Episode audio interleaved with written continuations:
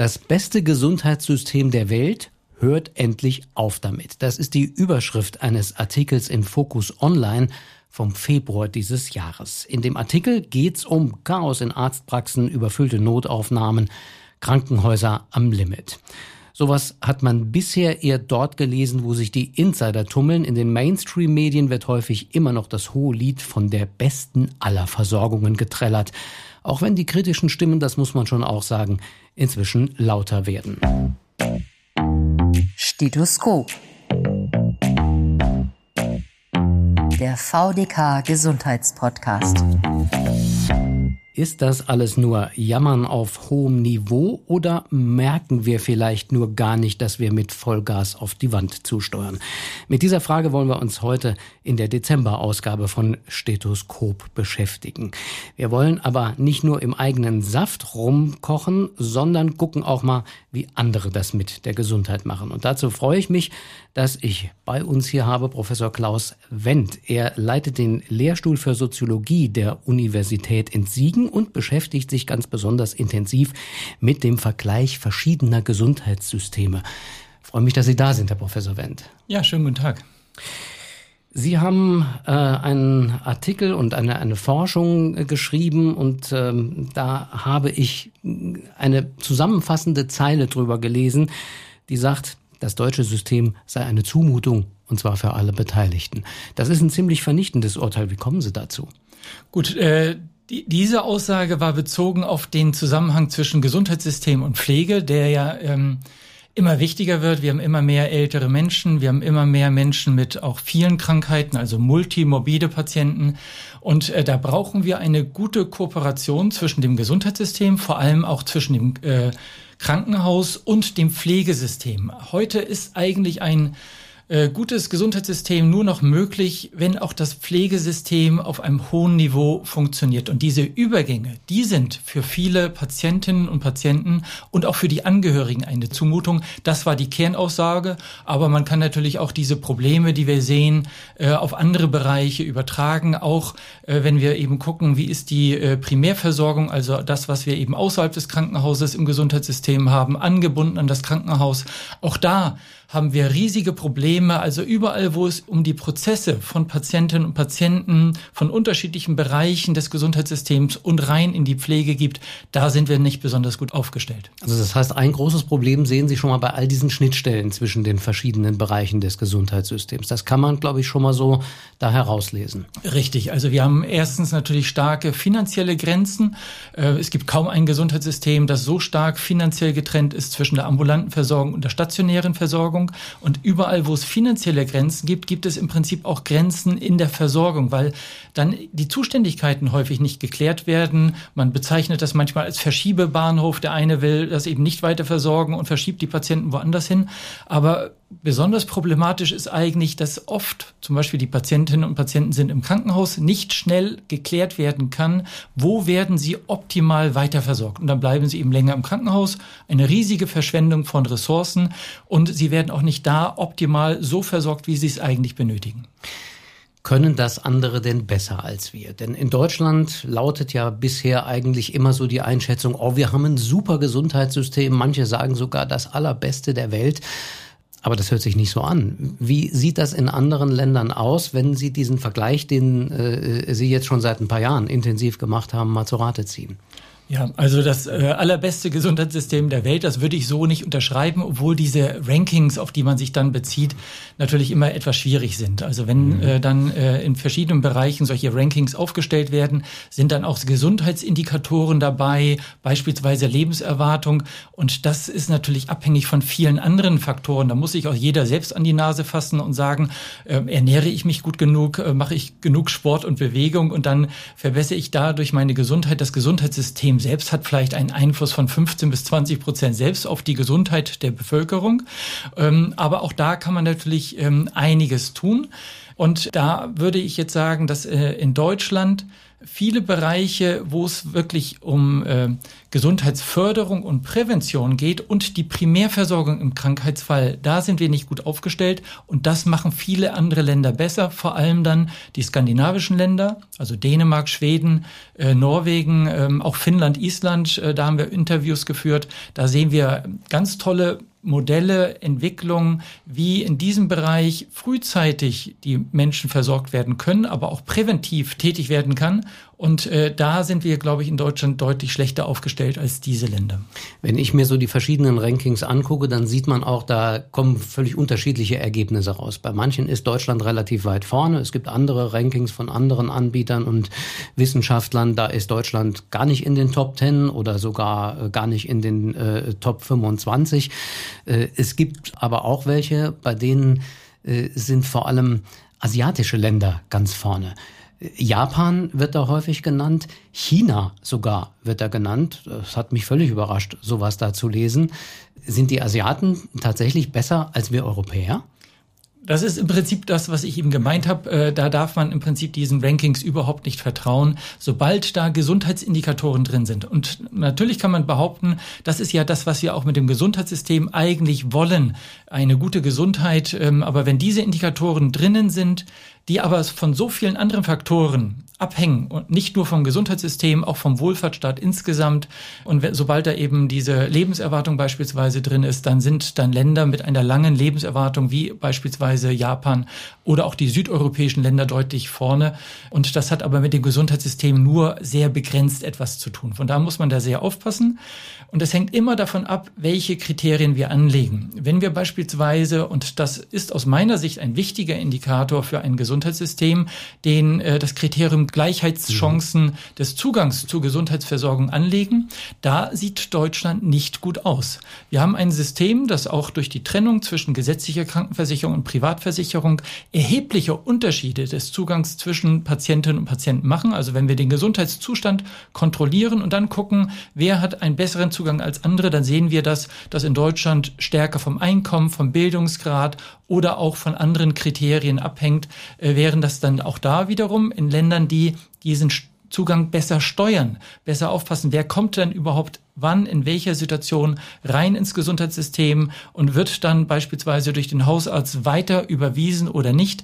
Ähm, diese Länder schaffen einen höheren Grad an Gleichheit, als es das deutsche System macht. Also äh, bei dem Kriterium Gleichheit ist Deutschland nicht gut aufgestellt. Das ist ja eine interessante Diagnose, denn bei vielen Berichten, die man so liest, wenn man sich mit diesem Thema ein bisschen beschäftigt, äh, da heißt es eigentlich, naja, Deutschland gibt viel Geld aus, hat nicht so gute Ergebnisse, das haben Sie auch schon eben angedeutet, müssen wir uns gleich noch ein bisschen näher mit beschäftigen. Aber was da immer Deutschland zugute gehalten wurde, war eben gerade der Zugang zum Gesundheitssystem. Jetzt sagen Sie, der ist gar nicht so gut. Ähm, wie kommt es zu dieser Diskrepanz oder hat sich da was geändert in den letzten Jahren? Sind ja unterschiedliche Bereiche. Einmal ist er nicht so gut oder ähm, ist er eben besser als in anderen Ländern. Ähm, das ist ja eine andere Frage. Also dieser, dieser Grad der Sicherheit, also es sind viele Ärztinnen und Ärzte gerade im niedergelassenen Bereich da und da sind überhaupt, dass man einen Zugang zum Gesundheitssystem hat, das ist vergleichsweise gut aktuell in Deutschland immer noch. Ähm, aber es ist natürlich auch stark regional unterschiedlich. Also in ländlichen Räumen haben wir jetzt schon große Probleme, überhaupt einen Arzt oder eine Ärztin zu finden, auch im niedergelassenen Bereich da haben wir große Probleme und da sehen wir auch eine große regionale Ungleichheit im deutschen System. Worauf ich mich bezogen habe, ist eben die Gleichheit der Zugangschancen mhm. zwischen unterschiedlichen Patienten und Patienten und dadurch, dass wir eben so stark auch auf äh, äh, Privatpatienten ausgerichtet sind, äh, ist dieses Problem besonders gravierend. Ich denke allerdings, dadurch, dass wir zunehmend mehr Leistung benötigen für eine älter werdende Gesellschaft und gleichzeitig die Ressourcen knapp sind, wirkt sich dieses Problem zunehmend auch darauf aus, dass in immer mehr Bereichen die äh, Zugangschancen insgesamt deutlich mhm. äh, reduziert sind. Und das hängt auch unter anderem damit zusammen, dass wir uns den Luxus leisten, extrem viele Doppel- oder Mehrfachuntersuchungen zu machen. Das heißt, durch diesen hohen Grad der Arztwahlfreiheit, den wir haben in Deutschland, können sich die Leute eben die Ärzte aussuchen, was vielleicht auch ganz gut ist, aber dann nutzen sie auch die Möglichkeit, zu mehreren Ärztinnen und Ärzten zu gehen. Und diese Doppeluntersuchungen führen dazu, dass wir zu viele Leistungen in Anspruch nehmen. Und das wird auf Dauer dazu führen, dass eben für wirklich notwendige Bereiche Bereiche die Leistungen auch nicht mehr vorhanden sind. Und das hat Folgen, die, glaube ich, ganz viele Menschen auch selber spüren. Also ich kann mal das ein oder andere Beispiel auch aus dem eigenen Erleben nennen. Äh, ich habe letzte Woche versucht, einen Augenarzttermin zu kriegen. Einfach mal so, weil ich habe eine Brille und äh, da muss man ja so alle paar Jahre noch mal gucken. Und ich habe gemerkt, ach Gott, es ist schon drei Jahre her, dass du da warst. Äh, sieben Monate, bis ich einen Augenarzttermin habe und ich gehöre noch zur angeblich so privilegierten Gruppe der Privatversicherten. Äh, da stimmt doch was nicht in diesem System. Meine Tochter hat mir erzählt, die hat äh, letztens eine Formulatur gemacht, also sie studiert Medizin, äh, hat in einem Krankenhaus in der Notaufnahme gearbeitet und das Erleben war, naja, die ersten Tage hat sie gedacht, was ist denn hier los? 80 Prozent der Leute, also nicht die, die mit einem Rettungswagen kommen, sondern die anderen, die gehören ja eigentlich überhaupt nicht in die Notaufnahme, weil die ganz normale Krankheit haben. Der Befund war nach zwei Wochen Arbeit dort noch der gleiche, aber die Einschätzung und die Bewertung war eine andere. Denn sie hat gesagt, sie hat gemerkt, wie verzweifelt diese Menschen sind, weil sie es schlicht und einfach nicht schaffen, im normalen System irgendwo einen Termin zu kriegen und dann halt eben sagen, das ist der letzte Ausweg. Ist das jetzt nur so ein anekdotisches Erleben oder ist unser System wirklich schon so kaputt? Ja, also das sind äh, jetzt verschiedene Bereiche, die Sie angesprochen haben und überall haben wir erhebliche äh, Defizite. Insgesamt haben wir vergleichsweise viele Ärztinnen und Ärzte und weiteres Gesundheitspersonal. Also da sind wir im internationalen Vergleich relativ gut aufgestellt.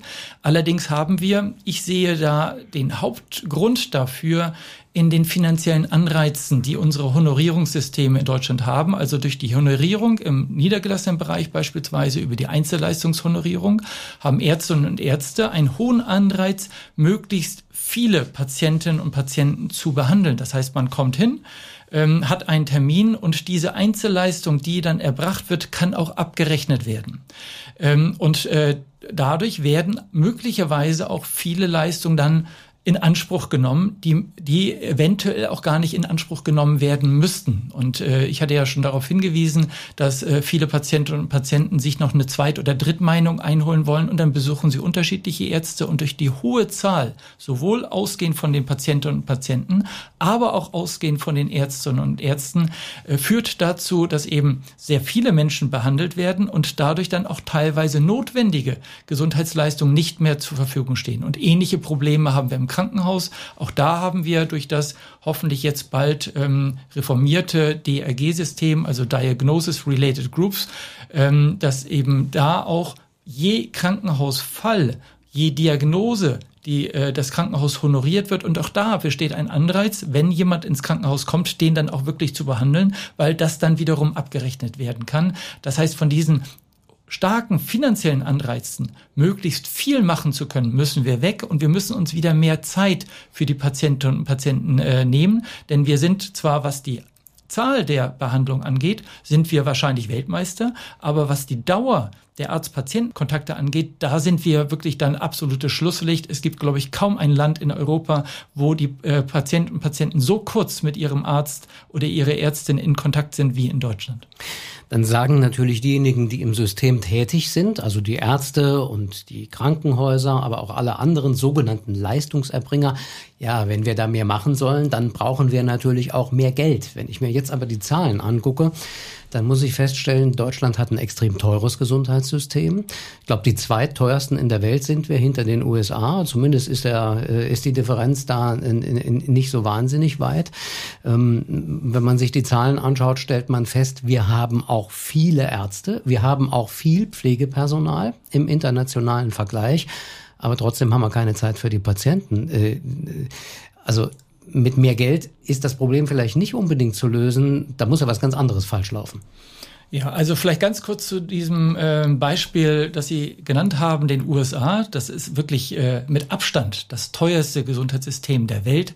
Äh, etwa 50 Prozent mehr, wenn wir das in äh, US-Dollar ausrechnen würden, äh, gibt, geben die USA pro Patient mehr äh, für die Gesundheit aus. Und gleichzeitig werden dort ein Großteil der Patienten, also etwa 15 bis 20 Prozent hat entweder keinen Zugang oder nur einen stark reduzierten Zugang zum System, werden dann ausgeschlossen von notwendigen Behandlungen. Das ist im Prinzip dann ein System, wo noch deutlich mehr schief läuft als äh, in Deutschland. Und das hängt mit der starken Ökonomisierung zusammen, dass da mhm. viele Wettbewerbselemente im System drin sind und am Ende von den vielen Geld, das dort in das System hineingesteckt wird, sehr wenig nur bei den Patientinnen und Patienten selbst dann ankommt. Bei uns liegt das anders. Auch wir haben wahrscheinlich zu viel Wettbewerb äh, im System drin, so dass sich dann die unterschiedlichen Akteure mehr darum kümmern äh, müssen, wie setzen sie sich gegen Konkurrenten durch und müssen dann Leute anstellen, äh, wie das Ganze dann organisiert werden kann. Äh, das heißt, da fließt auch viel Geld in diesen Bereich, der nicht den Patientinnen und Patienten zugutekommt.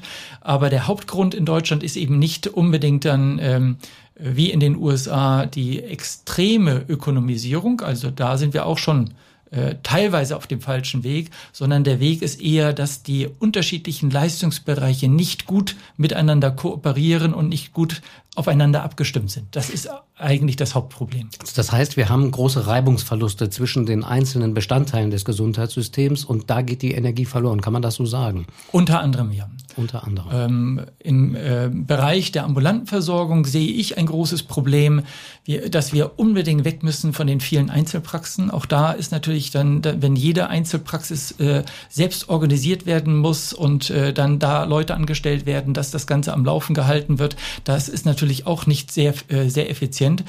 International gehen wir hier in die Richtung größere Primärversorgungszentren, also große Ambulatorien beispielsweise.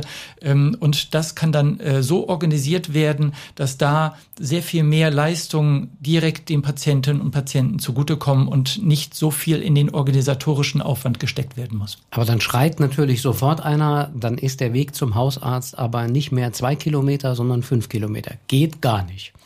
Gut, diese fünf Kilometer, glaube ich, die kriegen wir dann auch noch hin. Und der große Vorteil ist ja, viele ja, sind vielleicht aber auch 15, ne? Vielleicht ist es ein bisschen mehr. Die, die gleichen Argumente werden gerade bei Krankenhäusern oder Krankenhausschließungen äh, aufgeführt.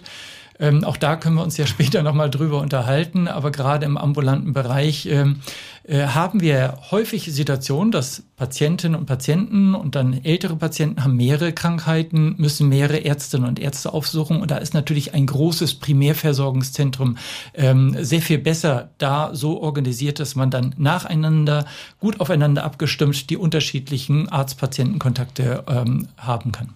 Wir können ja gleich nachher noch ein bisschen träumen, wie ein optimales System aussehen könnte. Aber erst würde ich mal gerne ein bisschen über den Tellerrand schauen. Im Stethoskop im VDK Gesundheitspodcast ist heute Professor Klaus Wendt zu Gast vom Lehrstuhl für Soziologie der Gesundheit an der Universität in Siegen. Und was ich immer noch mal gerne sage, wenn Sie nichts verpassen wollen, auch unseren nächsten Podcast und die anderen Folgen mitkriegen wollen, immer schön auf das Abo-Knöpfchen drücken, wo immer Sie unseren Podcast hören.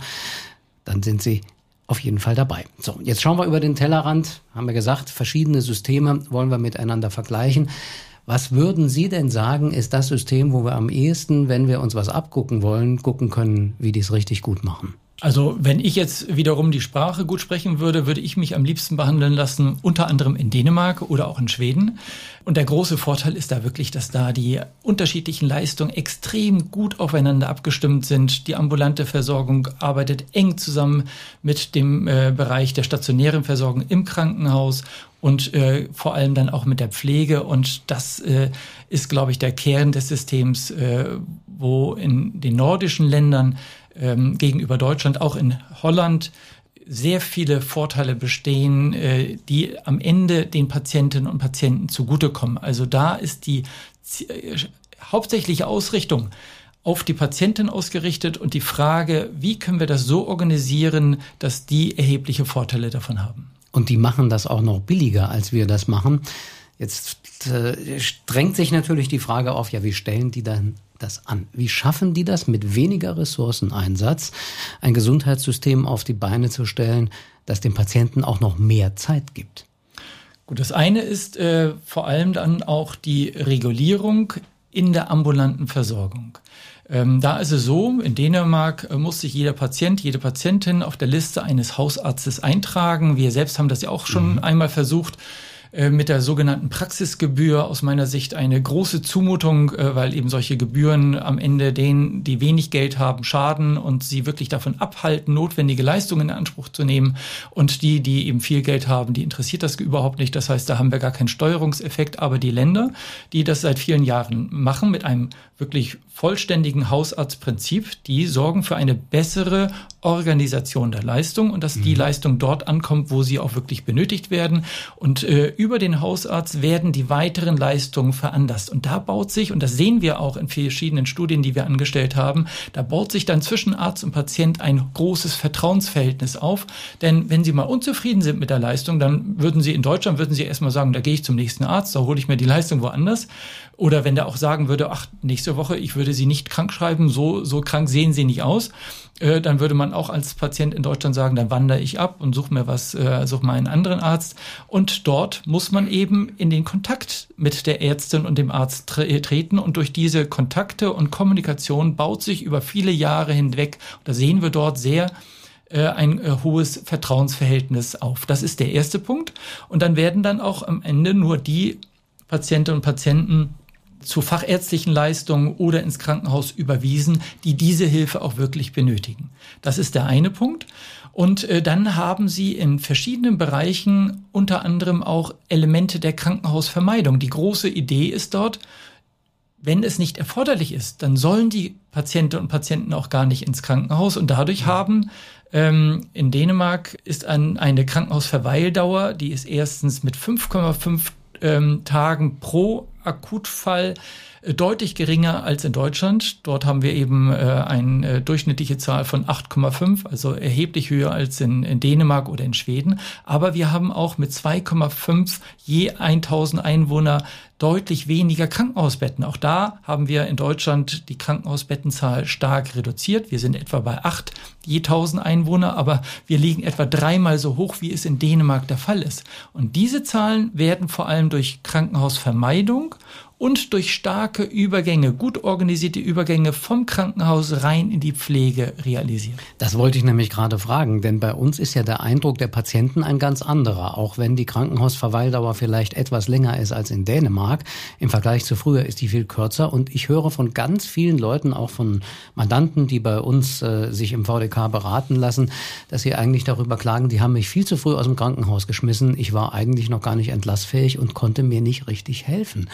Ähm, also das heißt, das funktioniert bei denen deshalb, weil die Anschlussversorgung besser gesichert ist. Das ist am Ende das Geheimnis und das ist auch der Punkt, der das erstens für die Patientinnen und Patienten sehr viel besser macht und für das Gesamtsystem insgesamt sehr viel günstiger macht. Aber wenn wir das eben so aufbauen, dann würden wir sagen, ja, aber wir reduzieren ja nicht im äh, sozusagen die Kosten in der Pflege, indem wir da etwas äh, deutlich verbessern, sondern da erhöhen wir sogar die Kosten und darum wird das in diesem Bereich nicht gemacht. Dass dann gleichzeitig erhebliche Ressourcen für das Krankenhaus eingespart wird, spielt bei solchen Überlegungen dann wiederum äh, keine große Rolle. In Dänemark ist das so, wenn Patientinnen und Patienten, vor allem dann auch die älteren Patienten in ein Krankenhaus eingewiesen werden, ist dort bei der morgendlichen Dienstbesprechung ist dann eine äh, Pflegekraft der Kommune, also der Gemeinde, ist dort im Krankenhaus anwesend, hört sich das Ganze an und meldet an dem Tag der Einweisung an die Kommune, die für die Pflege zuständig ist, zurück,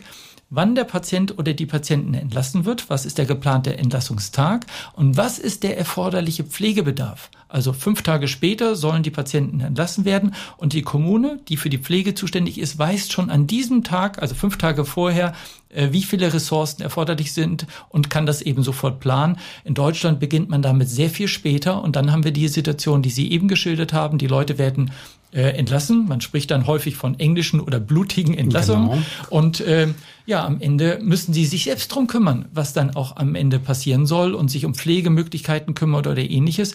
Und äh, das ist natürlich wirklich dann diese ja. Zumutung, auf die ich vorhin hingewiesen habe. Und die stehen habe dann erstmal auf der Straße ne, und wissen nicht, ja. wie es weitergeht und wissen überhaupt nicht, an wen sie sich wenden können und wissen nicht, was für einen Anspruch sie haben. Und wenn Sie dann beim Pflegedienst anrufen, den Sie vielleicht kurzfristig brauchen, dann kriegen Sie bei den ersten dreien gesagt, tut uns leid, wir sind voll, wir haben keinen Platz.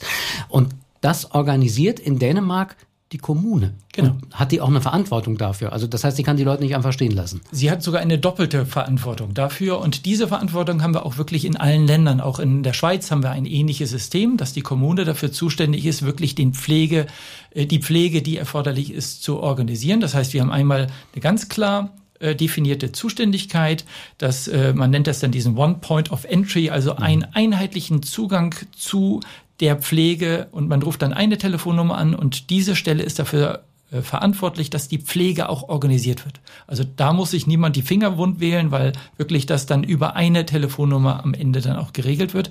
In Dänemark gibt's noch eine doppelte Sicherheit, dass das dann auch wirklich passiert. Das heißt, wenn die Gemeinde, die dafür zuständig ist, äh, diesen Pflegebedarf nicht zu, äh, abdecken kann, dann muss die Gemeinde dem, das Krankenhaus bezahlen für die extra Tage, die der Patient oder die Patientin im Krankenhaus verbringen müsste. Das kommt in der Regel, äh, äh, trifft das dann gar nicht zu, weil die, äh, das Krankenhaus und die Gemeinde so eng kooperieren, dass dann in der mhm. Regel wirklich auch der Pflegebedarf sichergestellt werden kann. Bei uns ist umgekehrt, das Krankenhaus schmeißt den Patienten im Zweifel einfach raus, weil es weiß, wenn ich ihn noch behalte, dann kriege ich nicht etwa extra Geld dafür, sondern muss ich noch eine Strafe bezahlen. Genau, das sind dieses mhm. DRG-System, also diese ähm, äh, Krankenhausfallpauschalen-System, die dazu führen, dass eben äh, alle Ärztinnen und Ärzte, aber auch das weitere Personal immer in diesen finanziellen Kategorien denkt äh, und weiß dann, nach so und so vielen Tagen ist das nur noch ein Kostenfaktor für uns. In allen anderen Ländern, in denen wir die Interviews geführt haben, die wussten gar nicht im Prinzip, ob das jetzt Kostenfaktoren sind und wie die finanziellen Bedingungen sind oder ähnliches, sondern denen geht das ausschließlich um die Patientinnen und Patienten. Und äh, diese finanziellen Fragen hat das äh, Gesundheitspersonal im Krankenhaus da überhaupt nicht vor Augen. Und das ist sowohl in Schweden und Dänemark, aber selbst auch in Großbritannien so der Fall. Jetzt haben Sie eben schon gesagt, es ist schwer, die Qualitätsergebnisse miteinander zu vergleichen, weil da auch andere Faktoren eine Rolle spielen. Trotzdem kann man aber wahrscheinlich schon einigermaßen fundiert festhalten, dass diese Länder auch bessere Qualitätsergebnisse erzielen. Äh, und sie tun das, das ist jedenfalls die Behauptung, dadurch, dass sie bessere Spezialisierung haben. Sprich, ähm, das Krankenhaus gerade macht nicht alles mal so ein bisschen, sondern es macht Sachen, die es besonders gut kann, weil es sie besonders häufig macht. Das ist bei uns auch ein ganz großes Thema, ob bei der Krankenhausreform das eine Rolle spielt. Und da schreien natürlich alle sofort wieder. Aber dann werden die Wege doch weiter. Wenn ich mir jetzt Schweden angucke, da sind die Wege eh viel weiter. Wie kriegen die so eine hohe Spezialisierung bei den dort eh schon großen Entfernungen denn auf die Reihe, ohne dass die Patienten darunter leiden? Vielleicht noch mal ganz kurz zu diesem Punkt. Ähm, wie kann man das überhaupt messen, ob das denn auch wirklich erfolgreich ist? Und wir haben dann eine Reihe von Studien auch durchgeführt, wo wir die Zufriedenheit der Patientinnen und Patienten äh, überprüft haben. Und die Zufriedenheit, die ist auch in Deutschland auf einem ganz äh, guten Niveau. Allerdings ist die Ungleichheit zwischen unterschiedlichen ja. Patientengruppen wiederum da ein großes Problem. Und je geringer das Einkommen, je geringer die Bildung, desto geringer ist in Deutschland auch die Zufriedenheit. Und diese Probleme haben wir in den skandinavischen skandinavischen Ländern überhaupt nicht. Das ist so ein, einer der wichtigen Punkte. Und dann, wenn wir dann überprüfen. Aber hoffentlich nicht, weil die alle so unzufrieden sind. Nein, weil das Niveau überall vergleichsweise, gut ist, ja. vergleichsweise gut ist, ja. Und wenn wir dann aber überprüfen, womit sind die äh, Patienten und Patienten dann auch zufrieden oder eben unzufrieden, dann äh, sehen wir, dass eben, was ich vorhin angesprochen habe, dass die Dauer, die Sie mit Ihrem Arzt verbringen können, darauf legen Sie besonders viel Wert und na natürlich auch, dass äh, gute Zugangschancen äh, bestehen darauf, wo wir in Deutschland immer viel Wert legen in den öffentlichen Debatten, dass man unbedingt seinen Arzt frei wählen können muss, das sehen wir im internationalen Vergleich, das trägt zur Zufriedenheit überhaupt nicht bei, sondern die Menschen wollen eine gute Behandlung, einen Zugang zu ihrem Arzt des Vertrauens, möglichst äh, auch und eben viel Zeit, die sie eben äh, in dem Arzt-Patienten-Kontakt letztendlich dann haben. Das sind so für Sie bei der Zufriedenheit die wichtigen Punkte. Mal kurz zwischengefragt, ist das vielleicht auch eine Phantomdiskussion, die wir in Deutschland führen mit dieser so hochgehaltenen freien Arztwahl? Denn wenn man sich die Praxis anguckt, ja, die Leute überrennen die Notaufnahmen, die Leute rennen freiwillig ins Krankenhaus, da können sich den Doktor ja auch nicht frei auswählen. Also die Praxis, die gelebte Praxis ist vielleicht eine ganz andere als die von Interessengruppen, die auch ihren Anteil verteidigen wollen. Ja, also das ist richtig. Also wir, wir reden sehr viel darüber und das äh, wird immer betont, dass diese Wahlfreiheit ein hohes Gut sei. Äh, am Ende ähm, gibt es aber überhaupt keine guten Argumente, warum das zu einer besseren Gesundheit am Ende auch beitragen soll. Ähm, und äh, gerade die, die die Leistung besonders dringend benötigen, die haben eben diese Wahlfreiheit häufig nicht. Denn gerade in Notsituationen, da muss man eben, dann wird man entweder eingewiesen in ein Krankenhaus und kann da nicht frei wählen oder muss eben den Arzt nehmen, der auch gerade Dienst hat. Von daher, gerade in den wichtigen Bereichen existiert das ohnehin nicht. Und von daher ist das ein Bereich, den wir möglichst stark aus dem Gesundheitssystem heraushalten ähm, sollten. Jetzt nochmal zu der Frage, ja, wie gelingt das denn gerade in den nordischen Ländern? Äh, auch in Norwegen ist das äh, sehr gut ausgebaut, natürlich auch teilweise aufgrund der großen Ressourcen, die dort zur Verfügung stehen. Aber auch da haben wir ja die großen Distanzen und dennoch mhm. schaffen die das, äh, das so zu organisieren, dass die Patienten an ihre Leistung herankommen und dann auch die Kosten nicht durch die Decke schießen. Und ähm, ein wichtiger Punkt ist, glaube ich, da dieses Hausarztprinzip, dass da ein Akteur ist, der wirklich die Zuständigkeit hat, die Patientinnen und Patienten zu den anderen Fachärzten oder an ein Krankenhaus weiter zu überweisen, die diese äh, Leistung auch dringend benötigen. Bei uns ist es so, dass durch unterschiedliche äh, Prozesse sehr viele Patientinnen und Patienten Kapazitäten in Anspruch nehmen, die sie eigentlich gar nicht brauchen, die in der Notaufnahme des Krankenhauses sitzen, weil sie Rückenschmerzen haben, aber sie könnten genauso gut am nächsten Tag zum Arzt gehen und dort die Leistung ähm, dann auch erhalten. Und äh, von daher ist das sehr häufig so, dass wir eben durch die Doppel- und Mehrfachuntersuchungen ähm, und zu häufigen Arztbesuche äh, viele Ressourcen, die wir hier haben, äh, einfach zu häufig in Anspruch nehmen und das haben wir in den nordischen Ländern so nicht. Irgendwo habe ich gelesen, ich weiß gar nicht, ob das stimmt, dass äh, in Schweden es Gebiete gibt, ländliche Gebiete gibt, in denen man eigentlich nur ein oder zweimal im Jahr einen Arzt sieht, sondern stattdessen mit einer Arzt Arzthelferin zu tun hat, die vor Ort sitzt, ähm, die auch in einem relativ dichten Netz vor Ort sitzt und ja ein bisschen bessere Ausbildung hat als eine normale Arzthelferin das bei uns hat, die sich die Dinge anguckt, die den gut eingestellten Patienten betrachtet und weiß, wenn was eskaliert, dann kann ich per Telemedizin einen Doktor zuschalten oder muss einen Termin organisieren und einmal im Jahr gibt es so ein Check-up, wo der Arzt nochmal über alles drüber guckt. Ähm, das ist ja bei uns völlig unvorstellbares System, sowohl vom Empfinden der Patienten her, aber auch von den Regularien her. Äh, gibt sowas wirklich und geht das? Ich kann mir vorstellen, dass diese Idee, dass eine Arzthelferin mit Zusatzqualifikation das übernimmt, äh, dass wir damit nicht sehr zufrieden sind. Das ist auch nicht der Kern äh, dessen, was ich äh, in diesen Ländern letztendlich dann sehe, sondern ähm, es ist sehr häufig so, dass eben ausgebildete Krankenpflegekräfte, also Krankenschwestern, und die sind in der Regel akademisch geschulte Krankenschwestern mit mhm. äh, Zusatzqualifikation. Das heißt, wir haben sehr viele Bereiche, die sind ähm, durch die Zusatzqualifikation sehen sie sich im Status, aber auch was die Honorierung angeht, zwischen Arzt und äh, Krankenpflege. Und äh, über diese Krankenschwestern, Krankenpflegekräfte mit Zusatzqualifikationen, da werden sehr viele arztnahe Leistungen erbracht. Und in Deutschland wehren wir uns seit Jahren und Jahrzehnten, aus welchen Gründen auch immer, gegen eine Akademisierung der Pflege. Und in diesem Bereich können wir, glaube ich, äh, über eine Akademisierung der Pflege sehr viele Leistungen auf Pflegekräfte auslagern, die in Deutschland immer noch vor allem die Ärztinnen und Ärzte machen müssen. Ähm, wenn sie in Dänemark oder auch in Schweden diese entsprechende Zusatzqualifikation haben, dürfen sie dann auch selbst äh, Krankschreibung ausfüllen, sie dürfen Überweisungsformulare ausfüllen und ähnliches für ihren jeweiligen Bereich. Äh, und dann muss eben der Arzt äh, oder die Ärztin das nicht durchgehend machen und die Leistung veranlassen oder die Patientinnen sehen, sondern dann reichen eben die entsprechenden qualifizierten Pflegekräfte aus.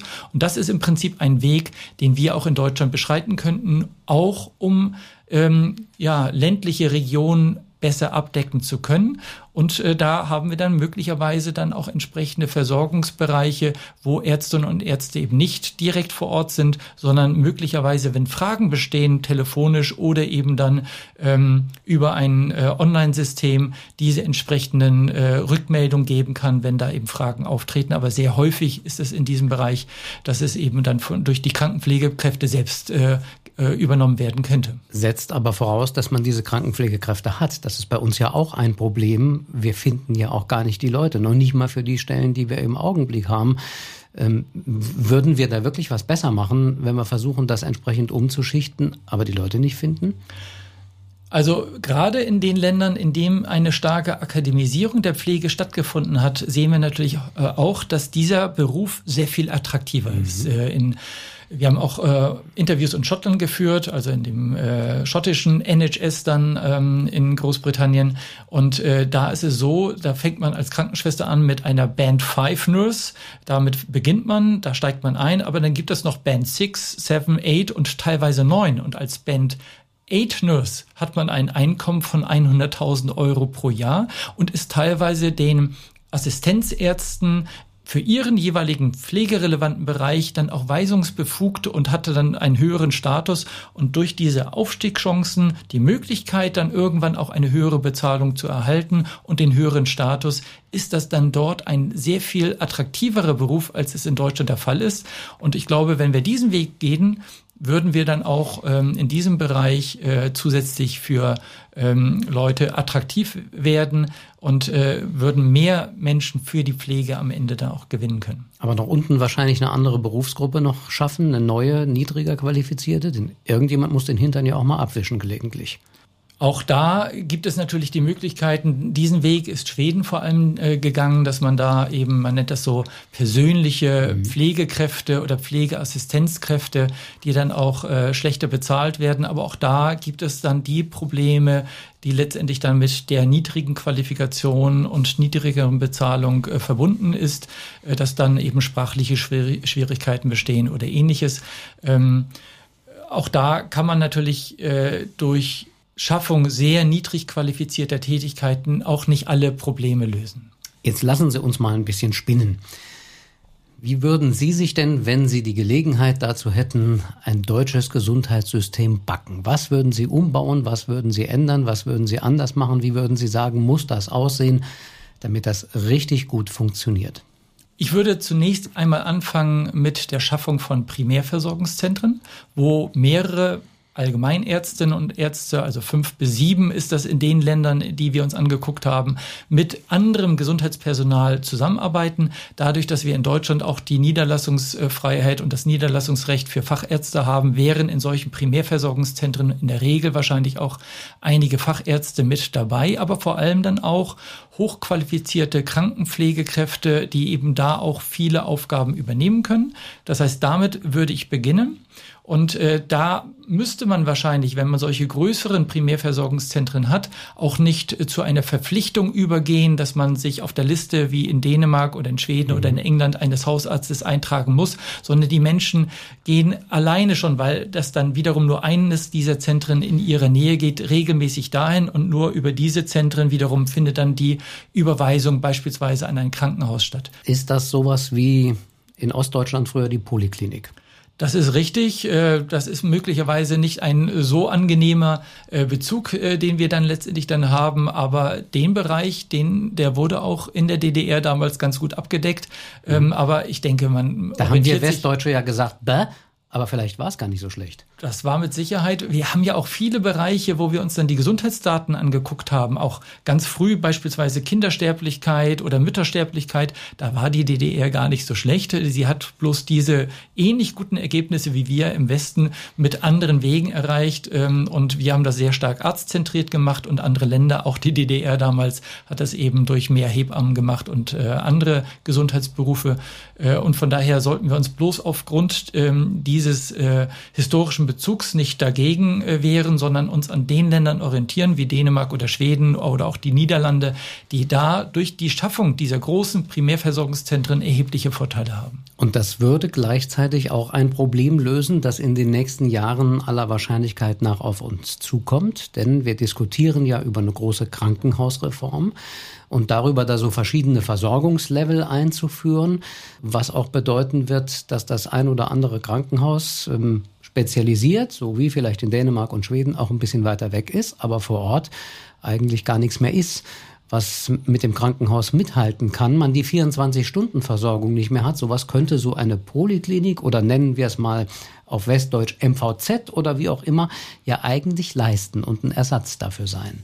Also ich finde den, den Namen äh, Primärversorgungszentrum eigentlich ganz gut. Äh, mhm. Den könnten wir durchaus auch in Deutschland äh, mit übernehmen und äh, würde dann in der Tat beispielsweise, wenn so ein größeres Zentrum dann auch einige Belegbetten hat, das heißt, wenn dann auch mal Kurzzeitaufenthalte erforderlich sind, könnte man dann auch eine gute Versorgung äh, in eben äh, strukturschwächeren Gebieten, ländlichen Regionen letztendlich dann auch schaffen können ähm, und würde dann auch äh, das, was wir durch den Abbau von Krankenhauskapazitäten dann frei haben, würde man dann entsprechend gut nutzen können.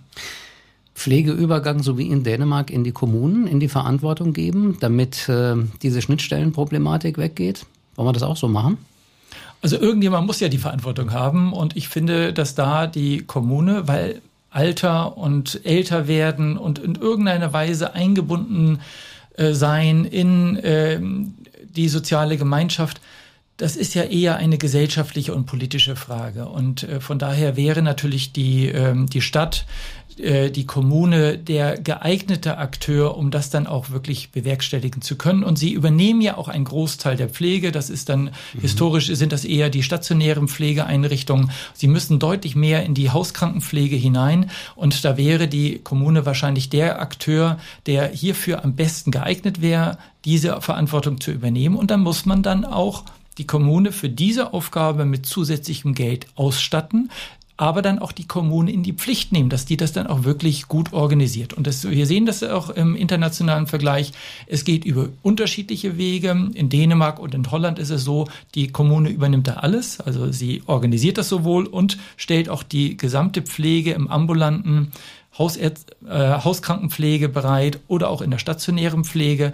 Äh, aber es funktioniert auch ähnlich in Schweden beispielsweise, wo auch sehr viele private Pflegeanbieter dann durch die Kommune koordiniert werden. Mhm.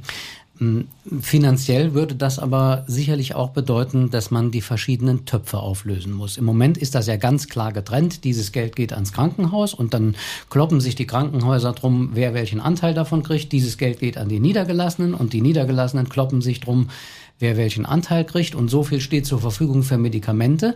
Äh, wenn man das besser miteinander vernetzen will, dann müsste man ja eigentlich diese verschiedenen Grenzen erstmal sprengen und sagen, wenn der eine Bereich mehr Aufgaben übernehmen muss, ähm, dann muss auch Geld an diese Stelle fließen. Ja. Ganz schwierige Diskussion. Genau, das, das ist richtig und äh, wahrscheinlich kann man das Krankenhaus am stärksten dadurch entlasten, dass erstens natürlich einige Patienten erstmal gar nicht ins Krankenhaus kommen. Das kann man mit Sicherheit auch deutlich besser organisieren, als es äh, derzeit der Fall ist oder auch, dass sie schneller aus dem Krankenhaus entlassen werden kann und woanders weiter versorgt werden können. Und dann muss in diesem Bereich, in dem Pflegebereich, dann auch deutlich mehr Geld und letztendlich dann äh, wird das Krankenhaus dadurch dann auch finanziell erheblich entlastet. Es gibt aber auch noch andere Modelle, die international aktuell gerade eine ganz starke Dynamik haben. Das sind sogenannte Hospital-at-Home-Modelle, also Krankenhauspflege zu Hause. Und das wiederum kann man natürlich dann auch innerhalb des Krankenhauses regeln. Das heißt, wir haben dann ein Krankenhausteam, ein Hospital-at-Home-Team im Krankenhaus. Äh, das ist dann in der Regel dann äh, ein Arzt, eine Ärztin, in der Regel dann aus der Geriatrie, weil das sehr häufig dann um ältere Patienten geht, dann vier, fünf oder sechs Pflegekräfte mit Zusatzqualifikationen, zusätzlich noch Physiotherapeuten, die bilden dieses Hospital-at-Home-Team.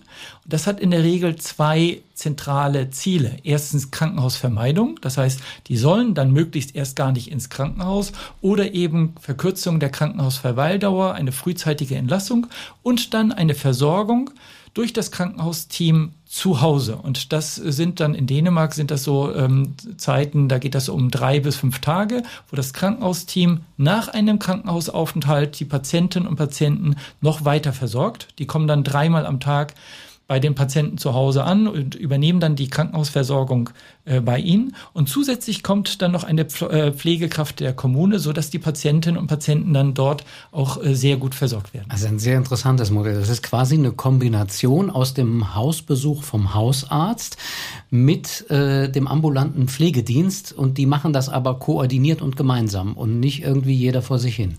Richtig. Und die Koordination, die äh, kann natürlich auch durch eine Digitalisierung im Gesundheitssystem noch deutlich besser äh, gemacht werden, als das aktuell in Deutschland der Fall ist. Das heißt, diese elektronische Patientenakte, von der wir immer reden, die existiert in den skandinavischen Ländern schon seit Jahrzehnten auf einem sehr, sehr hohen Niveau ähm, und ähm, sehr häufig, also es sind getrennte Akten ähm, für die Pflege und für das Gesundheitssystem, aber auch die, die für die Pflege zuständig sind, die bekommen dann die Informationen, die dann in die, die elektronische Patientenakte für Patientinnen und Patienten eingepflegt werden, so dass sie auch da ein Leserecht haben, dass sie genau wissen, was ist mit dem Patienten, die jetzt drei, vier, fünf Tage im Krankenhaus waren, in der Zeit passiert. Und dadurch wird die ohnehin enge Kooperation, die in Deutschland ja fehlt, äh, wird dann durch die Digitalisierung noch weiter intensiviert. So, und jetzt kommt meine traurige Prognose, äh, was passiert, wenn wir sagen, das hätten wir gerne so. Es klingt ja wirklich ganz verlockend. Einer schreit Datenschutz, damit hat sich das Thema Digitalisierung schon erledigt. Dann kommt ein ambulanter Pflegedienst und sagt, äh, wenn die Kommune das übernimmt, ist mein Geschäftsmodell kaputt. Äh, die Krankenhäuser sagen, wenn Geld an die Ambulanten fließt, dann können wir nicht mehr versorgen. Und die äh, Hausärzte sagen, ja, schön, wenn zu uns mehr kommt, aber wir wollen nichts von der Verantwortung abgeben. Und dann ist das alles wieder erledigt. Ist es realistisch, dass wir es in Deutschland schaffen, so etwas, wie Sie es gerade beschrieben haben, umzusetzen? Oder scheitern wir an all diesen Lobbygruppen, die ja noch nicht mal alle unberechtigte Interessen haben. Also die machen das ja nicht alle nur, weil sie reich werden wollen. Manche schon, aber nicht alle, äh, sondern weil es auch einfach gar nicht anders geht unter den Rahmenbedingungen, die wir haben. Also ich glaube, dass wir aktuell in einer Situation sind, wo wir erstens natürlich diese Reformen dringend benötigen und wo auch schrittweise die Bereitschaft da ist. Äh, es haben sich natürlich äh, über viele Jahre hinweg gerade die Ärztinnen und Ärzte dagegen zur Wehr gesetzt, dass sie äh, Aufgabenbereiche abgeben. Äh, auch gerade die äh, kassenärztlichen Vereinigungen waren da sehr erfolgreich äh, die mhm. Kompetenzen, die ihnen einmal äh, zugeschrieben worden sind, das ist ja schon viele Jahrzehnte her, dass sie dann davon auch nicht äh, an andere Gesundheitsberufe entsprechend abgeben wollen.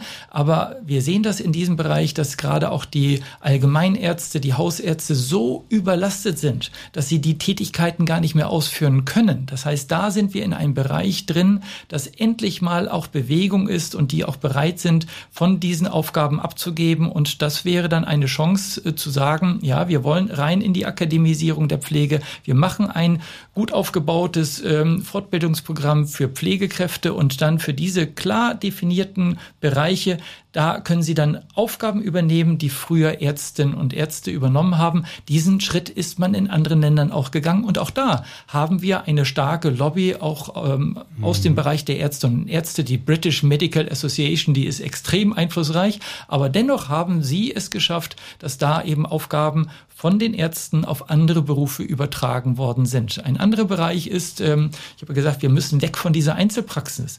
Und die Ärzte, die finden ja gar keine Leute mehr, die in den Praxen arbeiten. Das heißt, sie müssen sich zusammenschließen.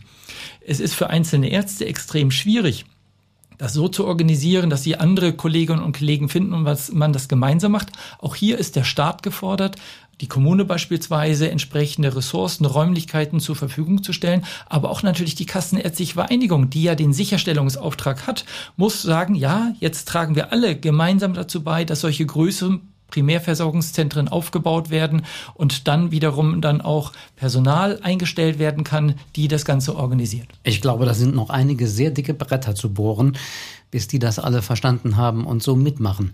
Äh, ist denn das, was der Bundesgesundheitsminister im Augenblick für die Krankenhäuser plant, ähm, diese stufenweise Versorgung mit äh, Zentren, die hochspezialisiert sind und mit kleineren Anlaufstellen, ist das aus Ihrer Sicht ein erster Schritt in eine richtige Richtung? Also auch da, ähm, wenn wir dann auf Dänemark gucken, ähm, da wo wir, die Interviews gemacht haben, Aarhus, eine Stadt mit 330.000 Einwohnern, da ist ein Großkrankenhaus außerhalb äh, der Stadt auf der grünen Wiese neu aufgebaut worden. Die anderen bestehenden, das waren drei äh, größere Krankenhäuser in der Stadt, die sind dann geschlossen worden. Das heißt, da kann man natürlich noch mal einen Schritt weitergehen, aber das ist natürlich ähm, schon sind das wichtige Schritte in die richtige Richtung, dass man auch genau weiß, ähm, wo ist dann ähm, ein Krankenhaus mit einer Stroke Unit, dass die eben so aufgebaut ist, dass dann auch die Patienten, Patienten, die das benötigen, so schnell es geht, eben dorthin transportiert werden können und dann optimal versorgt werden. Das heißt, da müssen wir das Ganze auf jeden Fall deutlich besser organisieren, damit Patientinnen und Patienten dann auch sehr viel schneller zu den für sie erforderlichen Leistungen hinkommt. Von daher würde ich sagen, ja, ein Schritt in die richtige Richtung.